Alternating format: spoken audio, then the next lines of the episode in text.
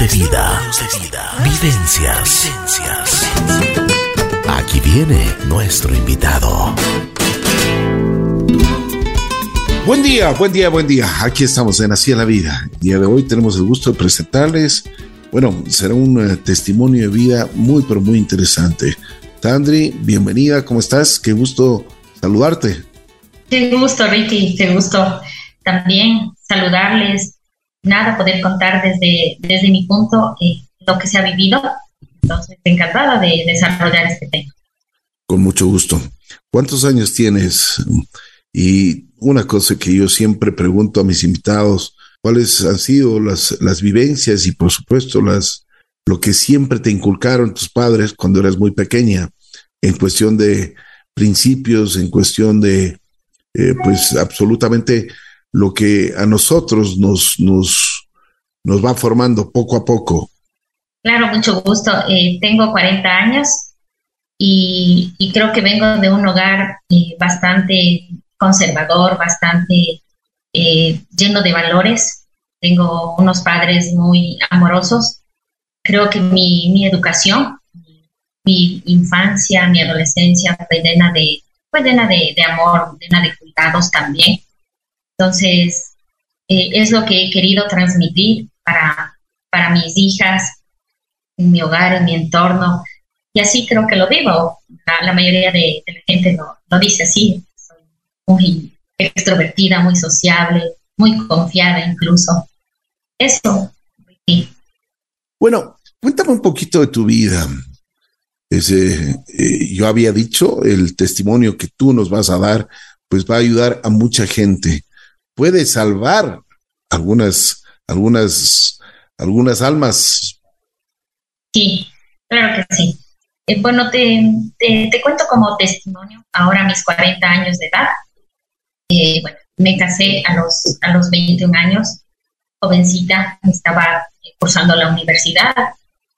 Considero yo que, que, que todo esto que, que hoy tengo como experiencia lo he aprendido en este, en este transcurso de la vida.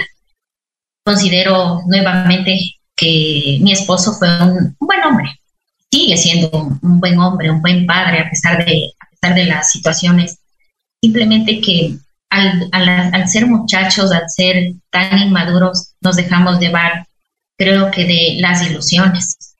Estamos con muchas ilusiones sin saber el trasfondo que cada uno carga, ¿no? Porque dicho sea que, somos eh, seres que venimos con una carga genética, con una carga generacional, que, llevados del amor no nos, no nos dejó ver eso, no nos dejó ver más allá las cargas, las maletas que uno trae sobre sus hombros, y no propias tal vez de uno, sino desde, desde su familia, sus antecesores. Por ejemplo, mi esposo yo no sabía mucho de él. Yo me enamoré de lo que él era, de lo que él me demostraba, de su cariño, de su cuidado, pero no sabía lo que pasaba en su familia. Por ejemplo, su padre había tenido una lucha fuerte con el alcohol. Eh, cuando yo le conocí a mi esposo, sí, salíamos, compartíamos eh, momentos en familia, momentos de, de, de compañeros universitarios de las típicas salidas de fin de semana. Nos tomábamos de repente nuestros, nuestros traguitos, nuestras cervezas, esto por ahí por el 2002, creo que una, una, una época sana todavía. Entonces, ¿qué pasa? Que cuando me caso, poco tiempo, a los meses, por ahí, obviamente esa seguridad de él hacia mí hizo que, que comience a, a sacar a flote lo que él era un hombre independiente con un temperamento colérico, un temperamento fuerte, dominante. Entonces, claro, yo, yo muy sensible, yo muy, muy delicada, soy muy eh, llorona, se puede decir. Así, así hasta ahora me conocen mis amigos, cuando nos reunimos, pues siempre, siempre dicen eh, de la Sandrita, siempre se, se, acuerdan y me tratan con ese cariño porque mi talla es, es pequeña, soy de un metro cincuenta y dos, más pequeña creo que en comparación a ellos. Siempre me han dicho, siempre dicen la Zambrita era muy llorona. No ha cambiado eso. Entonces a mí una palabra maldicha, un, tono de voz más fuerte de él me lastimaba. Pero muy dentro de mí también, porque mi educación fue en un colegio religioso, entonces sabía que, que algo no estaba bien. Conocía un poco de la palabra de la Biblia. Leía, leía, creo que la mayoría de la gente a veces lee sin entender, sin tener ese discernimiento, pero yo le decía a mi esposo, algo pasa. Así de a poquito fui entendiendo cómo, cómo fue la relación de, del papá con él. Desde ahí supe que su papá no pasó tiempo con él, que, que su papá tuvo otro hogar, también sufrió abandono. Entonces cargaba con esa carencia, con ese vacío. Y cuando ya nació nuestra primera hija, yo, yo le decía mucho, tal vez usted no puede ser padre porque nunca supo el cariño y el calor de un padre. Él, vio como padres a sus tíos, luego mi suegra eh, se casó, tuvo un padrastro muy bueno, considero que mi suegro, aquí lo mi suegro, fue un, un, aporte fundamental, muy bueno para, para él, pero, pero esto no nos, no nos, ya nos comenzó a traer problemas. Entonces, hoy, con, con el pasar del tiempo, entiendo, eh, Ricky, que, la salud mental es indispensable. Es indispensable reconocer cualquier vacío, cualquier soledad. Eh, eso me hizo a mí también, yo generé dependencia a mi esposo, le amaba muchísimo, muchísimo. Llegué un tiempo a que, a que decía, si él no está, ya no podía ni respirar. Una ocasión nos disgustamos, voy a pasar donde mi mamá, y, yo quería que, él venga. Solamente era como que estaba haciendo un drama, un teatro, pero con la finalidad manipulando la situación para que él viniese a la casa. Entonces yo no sé si mi mamá le llamó, le dijo, sabe que venga, mi hija está triste, y él vino. Entonces creo que estábamos sosteniendo un matrimonio más por lástima, más por, por no sé, por el tema de, de qué dice la, qué dirá la sociedad, en el caso mío, ¿no? Como mujercita, la última, la última de los hermanos, la última, y soy mujer, la única. Entonces, como que por sostener eso, vinieron muchos conflictos, eh, separaciones, nos separamos un par de veces. Yo hablo desde mi, desde mi vivencia, lo amaba mucho. Él vino eh, nuevamente a, decirme que, que, le perdonara, que se había confundido, porque claro, él me cambió, por otra mujer, pero pasó el tiempo y como yo le seguía queriendo y consideraba, como te digo, Ricky, consideraba mucho que, que tenemos un Padre que está en el cielo y que Dios al final del día será quien nos juzgue, que Dios es un Dios de oportunidades y le dio otra oportunidad. Entonces, en este proceso nació la segunda niña. Tengo, tengo dos nenas maravillosas. Nació la segunda niña y, y claro, para mí fue una, una emoción. Fueron, pasaron cinco años para que yo vuelva a ser madre. De emoción como, como madre primeriza, tenía nuevamente ese, ese deseo de, de, lucir mucho mi embarazo. Estaba muy contenta.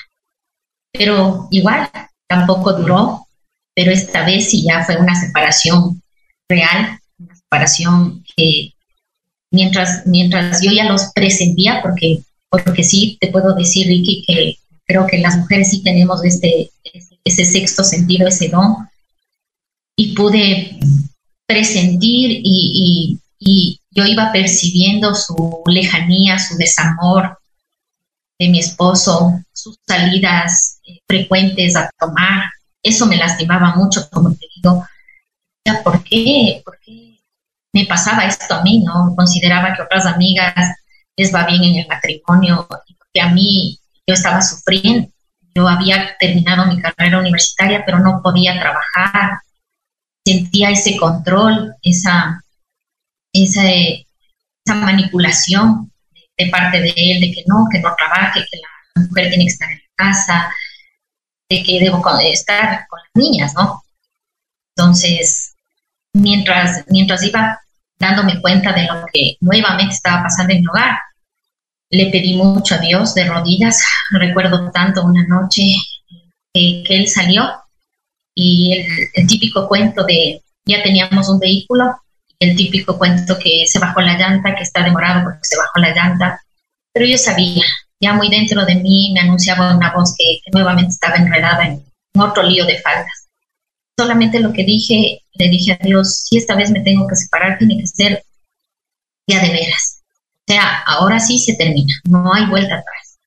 No sé cómo vaya a ser, viene en camino el segundo bebé, no sabíamos todavía el sexo, viene en camino el segundo bebé y no sé cómo lo vaya a hacer. Pero tú me tienes que dar la fuerza y el valor. Yo me consideraba todo ese tiempo que, era una mujer muy, muy débil, muy frágil, muy dependiente. Como te digo, yo ya había reconocido que, caí en dependencia de él, necesitaba de él que me diga que me ama, necesitaba de él que me diga que, que me quiere, que está conmigo. Pero esa noche eh, caí de rodillas, me acuerdo, decía, Señor, no sé qué hagas tú en mi vida, pero me tienes que dar fuerza. No pasaron, creo que dos días, Ricky, y, fue tanto el clamor, por eso sé que Dios es real, le clamé porque no quería encontrar nada. Eh, en, comparación a la primera vez, no quería encontrar nada. No quería encontrar fotos, ni mensajes, ni nada. Simplemente le dije, Dios, quiero que Él me cuente. Dale el valor a Él de que afronte si Él me está engañando. Vino, me tomó de la cintura, estaba de pie y Él me dijo, ya no puedo más llevar esta doble vida, estoy con otra mujer. Y esta vez me enamoré. Perdónenme, creo que lo nuestro fue llevado de la ilusión. No quería dejarla sola cuando, ya me embaracé pues, de la primera niña. Entonces, a diferencia de las otras ocasiones, no lloré. Eh, me levanté, le abracé. Creo que le extendí un abrazo de perdón. Le dije, no pasa nada, no pasa nada. Ya lo nuestro entonces aquí se termina y no se preocupe pero él nuevamente saltó su ego de hombre. usted no me va a dejar. Yo le confieso, pero yo sé que usted no me va a dejar. Usted me ama. Usted sin mí no es nadie. Entonces, no sé qué cosas pasaron por mi cabeza en ese momento, pero fueron dos o tres días en los que todo se puso en, orden. Conseguí un transporte para mudanza. Le llamé a mi hermano mayor, le dije que que me ayude a ver un departamento, quería estar cerca de mis papás. Todo estuvo ahí, el departamento estaba en el mismo edificio de mis padres, desocupado, era lo que necesitaba para ese momento, un departamento pequeño, cómodo y sobre todo que yo pudiese pagar. Entonces, como él, me siguió viendo después de su después de su declaración, él me siguió viendo en casa, entonces debe haber dicho, solamente fue, fue lo mismo de siempre, fueron palabras y de hechos no, no pasa, esta man no me deja, debe haber dicho. Es que fue una tarde, noche, desde las 5 de la tarde vino el camión de mudanzas, cargué las cosas y me fui. Y ya a punto de, salir, pues le llamé, le dije, ¿sabes qué? Le dejo, esto, esto se acabó. Hoy usted es un hombre libre, libre para que vuele con la mujer que usted. Se rió, me dijo que no me creía. Le dije, bueno, me llamaba a despedir, pues si no quiere llevarse la, grata sorpresa de que cuando entré al departamento. Entonces llegó y no creía, le decía al señor del camión que no marcara, que espere, era una pelea de, esposos, que íbamos a conversar, le dije, no hay nada que conversar. Le dije al señor del camión que arranque ya le di la dirección. Y claro, mi esposo me dijo, por favor, déjeme acompañarle, mis hijas. Estaba pequeña de 11 meses, la segunda. Entonces, iba llorando, me iba diciendo, pero ¿por qué? ¿Pero por qué llegamos a esto? ¿Cómo, puede, ¿Cómo puedo quedarme con una persona luego de que me confiese de que no me ama, de que lo nuestro fue fruto de una ilusión y fruto de, querer? Él, sí, muy, muy, muy en esa parte, eh, el querer dar amor, pero ¿cómo dar amor si no lo recibió de niño, si no, no supo eh, no supo tener un lazo, no, no se enlazaron el, cariño del padre ahí. Entonces, me fui, separé, eh, hoy llevo 14 años, 14 años de, parada, me divorcié hace mucho, seguí, seguí todavía unida de, del, del, lazo civil, seguía casada, no tramitaba el divorcio porque muy dentro de mí creía en, que cambiará, en que, al ver a sus hijas crecer solamente a mi lado, sin él, con su presencia, con su presencia muy, muy esporádica. Entonces, eh, no tramité el divorcio. Él, por, un, por una ocasión eh, me pidió el divorcio porque estaba, creo que sí, enamorado, ilusionado de esta mujer. Y mis suegros me, mis suegros, sobre todo mi suegro, me, apreciaba muchísimo. Entonces él me decía que no le dé el divorcio. No le dé el divorcio, déjele ahí, déjele que, él sufra. Entonces pasaron, pasaron los años, mi cuenta me di cuando ya estaba por cumplir como que cuatro o cinco años, que no tengo que tramitar el divorcio. Tramité el divorcio, pero en estos cinco años, Vicky, en estos cinco años de, los primeros de lo que me separé, como estaba tan, tan lastimada mi autoestima, decía yo, no puedo creerme ni convencerme de las palabras que él me decía que sin él yo no iba a poder salir adelante. No fue así. Conseguí trabajo, enseguida trabajé en muchas cosas. Trabajé primeramente en venta de perfumería, me, iba muy bien, eh, que llegué incluso yo, mis ganancias, a a, pagarle a la, señora que cuidara a las niñas para yo poder salir tranquilamente a vender mis productos.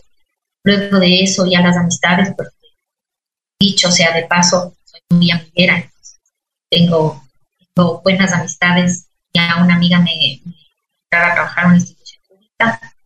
Entonces fui creciendo, como había terminado mis estudios universitarios, lo que me faltaba era mi titulación entonces comencé a ver el tema de titular, me dije, a ver, esto se acabó, se, acabó el matrimonio, pero la vida sigue, tengo que salir adelante por mí, por mis hijas.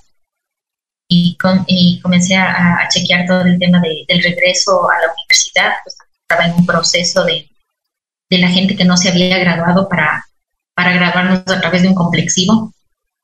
Entonces regresé a la universidad, regresé a las aulas, me hizo bastante bien, me servía todo esto como terapia, el trabajo, el ir a clases, eh, estar con las niñas, que, también muy gentilmente me, me, ayudaron, me dieron la mano en los tardes, así les cuidaban a las niñas para clases.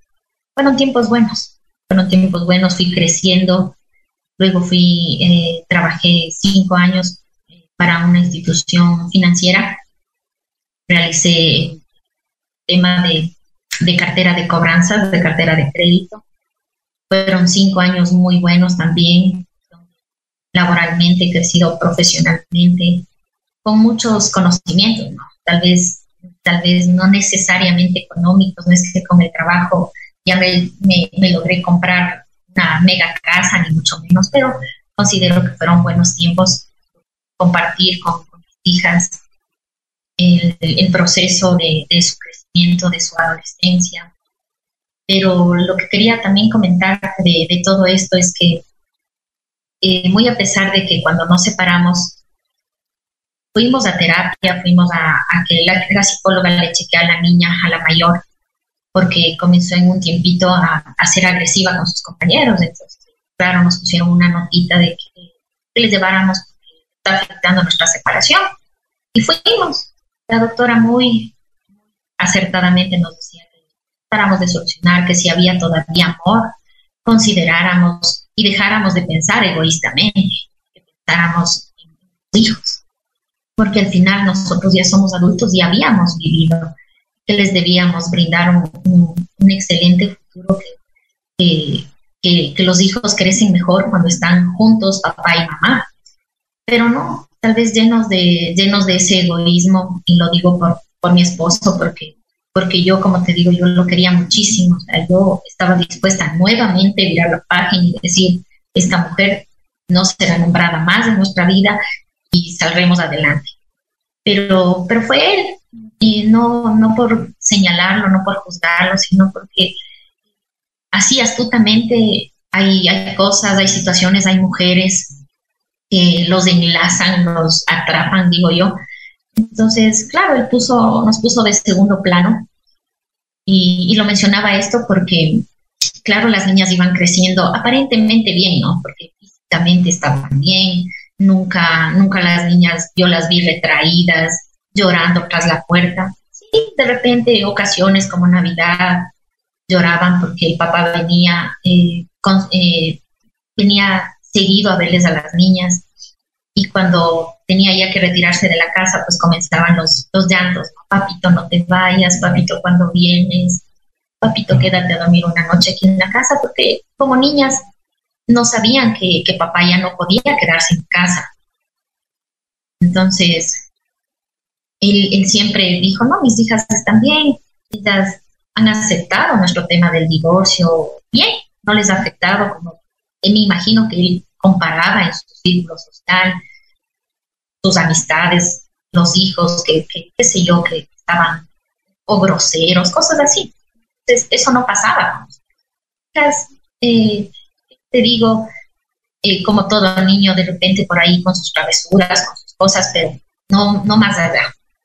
Los problemas cuando los padres se separan, yo creo que comienzan desde la adolescencia y, más cuando son, son heridas que uno no las habla, que uno las guarda. Y en ese proceso, mi hija mayor creo que, que venía callando mucho de este dolor.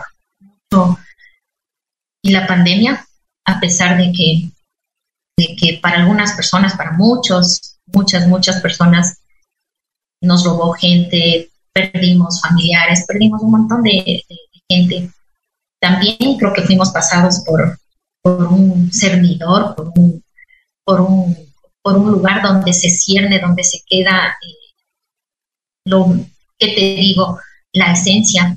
Y, en, ese, en este tiempo de la pandemia, creo que mi guagua comenzó a, chocarle en su, en su corazoncito, en su mente, la separación de los papás, su dolor a sentirlo más claro la ausencia del papá. Entonces, a pesar de que fueron tiempos de virtualidad, mientras se fue alzando los semáforos, comenzaron nuevamente a salir. Entonces, puedo decir que, que como madre también uno comete errores, no sé si exageré en el cuidado o también descuidé, pero pero mi hija me sabía decir, mamita, dame mi tiempo, mi espacio, déjame salir. Yo, desde mi perspectiva de lo que yo viví cuando pasaba por esa edad, fueron tiempos diferentes, ¿no? Mi mamita, mi mamita nos, nos cuidaba, pero al mismo tiempo nos daba confianza. Yo le decía, mamá, voy a salir donde tal amiga, mi mami nos daba horarios y nos decía, a tal hora viene y a tal hora llegábamos. Y para hacer todo esto salíamos haciendo eh, todas las tareas, siendo muy responsables con el colegio, responsables con las tareas encomendadas en la casa. Y era lo que yo quería y, lo que pensé que estaba haciendo con mi hija. Pero, como te digo, desconociendo el tema de, los temperamentos, mi hija tenía un temperamento muy diferente al mío, un temperamento también fuerte, colérico, y, y al ser más alta que yo, como que se me impuso. Entonces me decía, bueno, yo me voy. Y ya te digo, yo le decía, no me gusta tales, tales amistades, ten cuidado. Entonces siempre me decía que yo soy una exagerada, que en todo lado quiero ver cucos. Al final del día, algunos de esos cucos se hicieron realidad. Yo, yo sí creo que, que existe la presión del grupo. No estoy con esto quitándole responsabilidad a mi hija. Mi hija también fue muy responsable. Sus ausencias, sus vacíos hicieron que que, mi hija se involucre en las drogas. Entonces, ese fue un proceso muy doloroso, un proceso que, nos marcó mucho, que nos abrió los ojos. Eh, en mi parte considero, me pasaban muchas, muchas escenas de, de la vida. Decía, ¿por qué fuimos egoístas? ¿Por qué no pensamos más en ellas? Generé muchísima culpa estuve muy, muy aterrada, muy asustada. Ni en el peor de, las, de los sueños, de las pesadillas, uno ve los problemas como le va a pasar a otras personas, pero jamás que lo va a pasar uno, que uno va a tener que, que atravesarlos. Entonces, ahí pusimos creo que los pies en, la tierra. Y estamos terminando el proceso de, mi hija, de su recuperación. Eh, mi hija está muy bien, está bastante bien. Eh, el tema de, su consumo creo que no, no llegó a ser muy fuerte, estaba en sus inicios, a Dios gracias eh, nos dimos cuenta. considero que, como te, decía Ricky, que los ángeles existen y, llegó a mi vida justo el, cuerpo.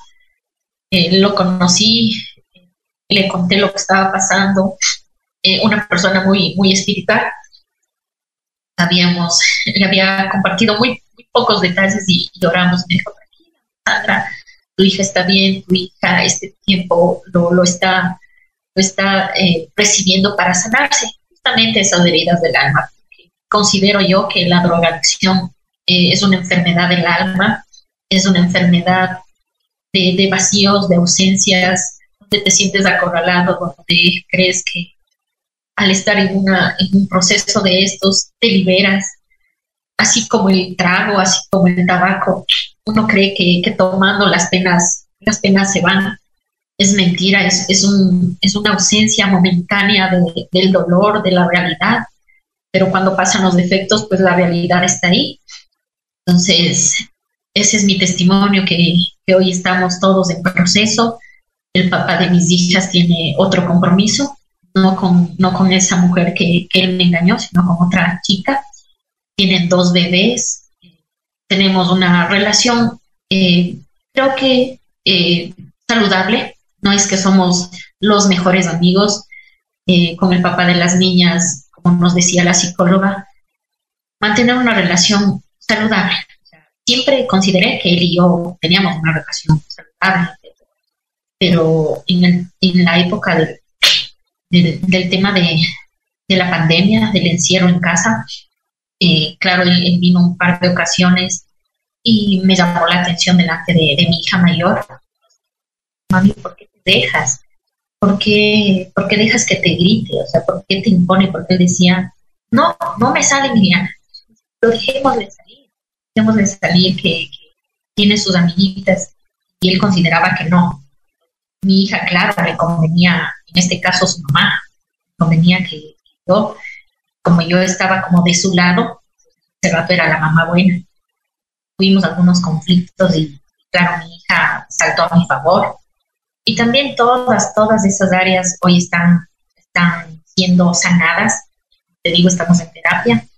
Mi hija en su terapia también, también ha entendido, creo que mi perspectiva de, de que fui sometida, de que fui siempre por él impuesta las cosas, que haz así, que vi esto, que no hagas esto y que haz esto con mis hijas. Y esto no hagas. Y cuando iba a trabajar, tampoco es que les llamó mucho la atención que trabaje, también ahí hubieron conflictos, pero muy a pesar de eso, como te digo, me paré fuerte, o sea, puse el grito en el cielo que no quería que trabaje, pero voy a trabajar, o sea, no es negociable.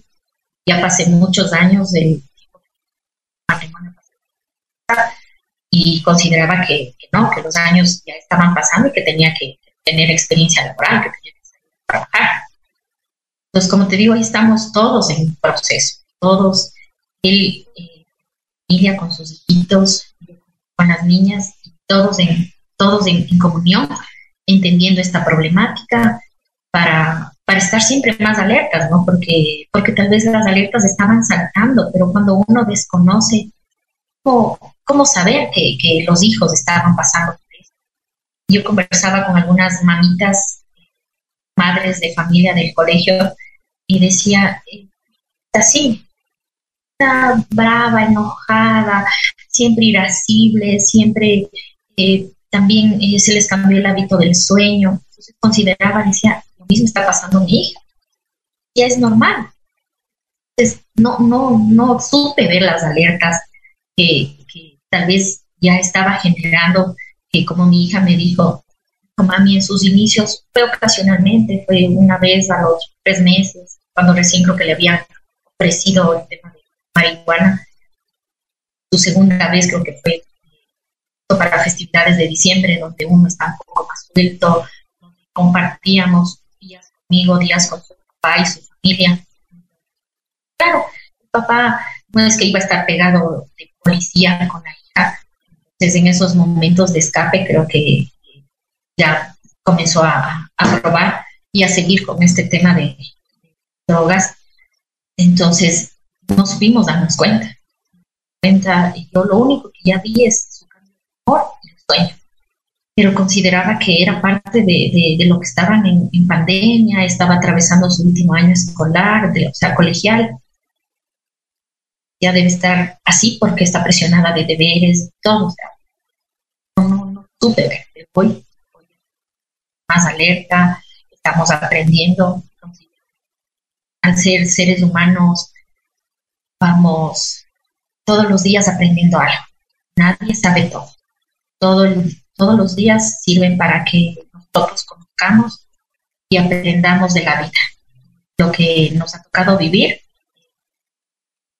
es con esperanza de, de poder mañana más tarde ser, eh, ser un, un apoyo para tal vez alguna persona que esté pasando.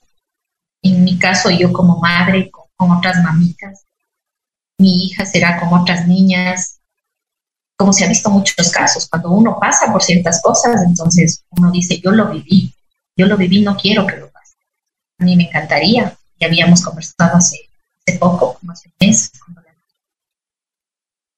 eh, ella quisiera, o sea, no sé si se le dé la oportunidad los colegios abrieran oportunidades como para que tengan los chicos de, a partir de décimo puede ser un, momentito en, las horas que, en mi época, en mi época se llamaban horas de, que, te daba el departamento del DC, se le otorgaron un tipito para que, para que compartan, porque otra cosa es que comparta alguien que lo ha vivido a que comparta un profesional, a que el profesional le diga, miren, sí a la vida, no a las drogas, sí esto, no lo otro, o, así cosas muy, muy, muy puntuales como, como de libro leído.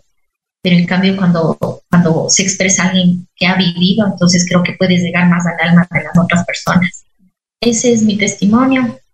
Muchas gracias, muchas gracias Vicky de haber participado. Espero que sirva muchísimo el, testimonio para, para, otras personas que, hayan atravesado toda esta problemática en el hogar. Wow, qué testimonio, ¿no? Gracias, eh, Sandri, por tu testimonio. Realmente es, ah, nos has dejado, pero congelados con todos, absolutamente todos los detalles que nos eh, realmente nos has, has dado. Bueno, Sandri, eh, ¿cómo está tu vida ahora? Mi vida, eh, como te decía Ricky, hoy mi vida fluye de otra forma. He aprendido, como te digo, el tema de, de, saber que la salud mental es fundamental. Entonces estoy sanando, a pesar de que llevé una, una infancia y una adolescencia tranquila. En, mis, terapias que, que voy los miércoles, el psicólogo me decía, vamos a ir tratando, entonces tal vez yo, yo aprendí muchísimo y he vivido con esa expectativa de, representar como a mi mamá, ser que mis hijas tengan lo que yo tuve. Entonces me dijo que eso es, eso es bastante complicado, que, trate de vivir con mis propias experiencias, así es que estoy aprendiendo de eso, de que cuán importante es sanar esos vacíos yo no tuve un vacío de, no, no, viví un hogar disfuncional, tengo la dicha de tenerlo ahora, pero, pero tal vez el, el tema de, de, mi matrimonio fue lo que más me, me, lastimó, lo que más me marcó y me hizo por un tiempo creer, eh, creerme nada, creerme menos. Entonces hoy, hoy por hoy, mi, autoestima la estoy recuperando, ese amor propio, esa valía de, ser humano, de madre, de mujer, a pesar de que, de que he cometido errores. Eso no me justifica, yo he cometido muchos errores. Me he equivocado, porque creo que nadie, nadie nace sabiendo y nadie cuando se casa obtiene un título de, madre, un título de que ya te casas y, y esto es, ya te graduaste de buena esposa. no pasas por eso. Salvo unos dos, tres días, te dan una charlita. Yo me casé en la iglesia católica y, nos dieron unos talleres pequeñitos ahí, puntuales, de qué era el matrimonio, de los deberes conyugales, de los deberes con los hijos, y se acabó. a los tres días de eso y estábamos aparentemente listos para, para dar el sí. Pero hoy considero que una salud mental, que conozcas a la otra persona, su, su trascendencia, su vida, sí es necesario conocer un poco el pasado porque sí cargas de emociones. Si viene si viene marcado. Tal vez en unos se desarrolla, en otros no, pero si vienes con esa carga genética, con esos vacíos que no, que no los estás gritando al mundo, sino que los llevas muy camuflados, muy tapaditos ahí, porque la gente lamentablemente eh, nos fijamos en eso, en la apariencia física. Esa persona está atractiva, pero no sabes con qué demonios está cargando, no qué soledades, con qué en su familia hubo tema de violencia, tema de, justamente de, de, drogas o tragos, suicidios incluso, todas esas cosas. Entonces, ahora considero que eso es muy importante. O sea, hoy, a mis 40 años, yo estoy eh, considerando que, he aprendido, me considero más sabia para escoger una pareja. Ya no me voy a dejar llevar de, de si está bonito, de si está alto, de si está las pestañitas y cosas de esas. No, hoy, hoy me fijo en el alma. Hoy la persona que, que eh, debe llegar a mi, a mi vida tiene que justamente cumplir todos esos requisitos. Ser un apoyo, cuidar mucho de, de, nosotros, del bienestar familiar. Porque a tu vida tiene que llegar una persona que sume, que te dé paz, te reste. Entonces, eso, eso, Ricky, así es que estoy contenta porque de todo lo malo uno tiene que aprender a sacar lo bueno. Muchas gracias, Sandri. Te quiero agradecer muchísimo. Un testimonio valioso. Espero que realmente eh, te vaya muy bien, que esto haya servido para que la gente que nos escucha pues tenga una formación importante en la vida y que por supuesto, como tú dices, debemos cuidarnos, ¿no? Exacto, o considero que, a pesar de que hayamos pasado por, por, muchos tropiezos, por muchos fracasos, hoy esas son nuestra bandera, nuestro estandarte para nuestros éxitos. Estoy muy agradecida con Dios, porque uno, uno hasta no ser pasado por fuego, no, no pasar por un desierto, uno no conoce la inmensidad de, de la gracia de, porque tal vez muchas personas, eh, cuando he conversado con algunas amigas, ¿cómo, ¿cómo has logrado? ¿Cómo has podido? Yo no podría. Yo no podría, me han dicho. Y a veces yo considero eh, que también las cargas de, otras personas, de otras amigas que tienen otros temas, otras luchas, yo no podría Sé que Dios nos da a cada uno lo que podemos cargar, lo que podemos sobrellevar. Eh, contenta, muy agradecida con el programa. Éxitos, que sigan adelante, Ricky abrazos a la distancia. Muchas gracias. Aquí hemos tenido un testimonio de vida. Gracias, Andri, muy gentil.